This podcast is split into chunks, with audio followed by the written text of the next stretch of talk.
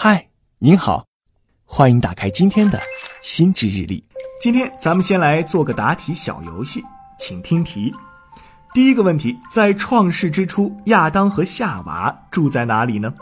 第二个问题，摩西把动物们带上方舟时，每种动物带了几只？你的回答是不是伊甸园和两只？那么恭喜你，你只答对了一半。很多人的第一反应可能都是这两个答案，那到底错在哪里了呢？对了，造方舟的是诺亚，而不是摩西。明知题干是错的，但你却没有注意到，这种感觉是不是似曾相识呢？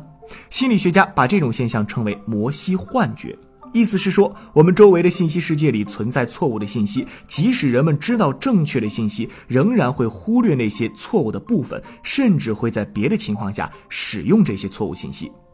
为什么人们识别错误和虚假信息的能力会这么差呢？心理学家认为，至少有两种心理机制参与其中。首先，人们一般倾向于相信事情是真的，而不是倾向于怀疑。大脑接收信息的机制是一开始会先默认所有论述都是真的，之后再花额外的努力把假信息标记出来。但在后面这个步骤，也就是标注错误信息这一步上，会经常发生些 bug，这样错误信息就蒙混过关了。这也正是质疑精神为什么可贵的原因。其次，只要某条信息和真相足够接近，人们就愿意接受它。比如在日常交流中，难免有一些口误、停顿、重复等等，但这并不妨碍交流。人们为了保持交流的连贯性，只要信息还行，就会得过且过。这种机制是为了让沟通更顺畅，但同时，这种自动的信息处理方式也是有弊端的，因为我们很容易就会忽略那些掺杂进去的错误，甚至还把错误的信息当成知识记下来。如今，网络谣言和假新闻时不时出现，我们对新闻、社交媒体和公众信息的消化和处理都受到摩西幻觉的影响。比如，人们对负面消息的关注度远远超过正面消息。出于生存本能，我们会对坏消息提高警惕，不管它是不是有足够的证据证明是真的。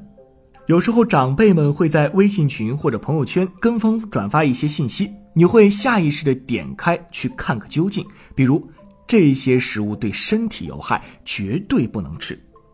另外，当我们身处群体的时候，会高估自己独立思考的能力。当一件事越是被公开谈论，我们就越相信它是真的。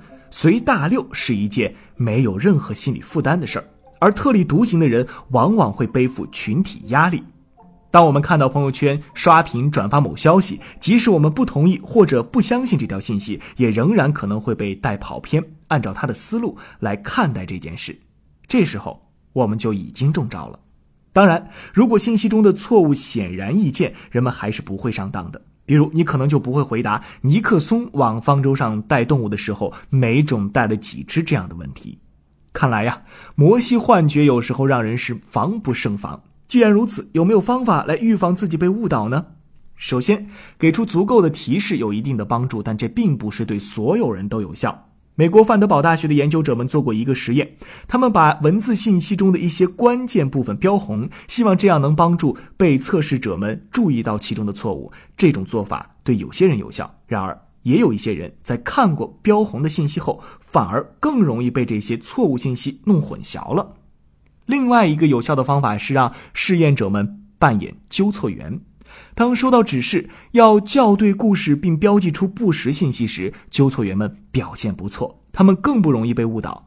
但是这些纠错员也还是会漏掉一些错误，并且依然从错误中吸收了不实信息。所以在阅读时多长点心确实有帮助，但也并不是万无一失。说到这儿，你会发现人类的心理特性让我们容易轻信错误信息和公众宣传，我们很容易忽视细节，而且通常只会凭感觉从大体上判断某件事是否正确，并不会事事查证。所以呢，探测错误信息是相当困难的，需要我们努力克服大脑处理信息的思维定式。但是，既然已经知道了这一点，这也许正是我们防止错误的第一步呢。好了，以上就是今天新知日历想要和您分享的内容。我是玉林，下期再见。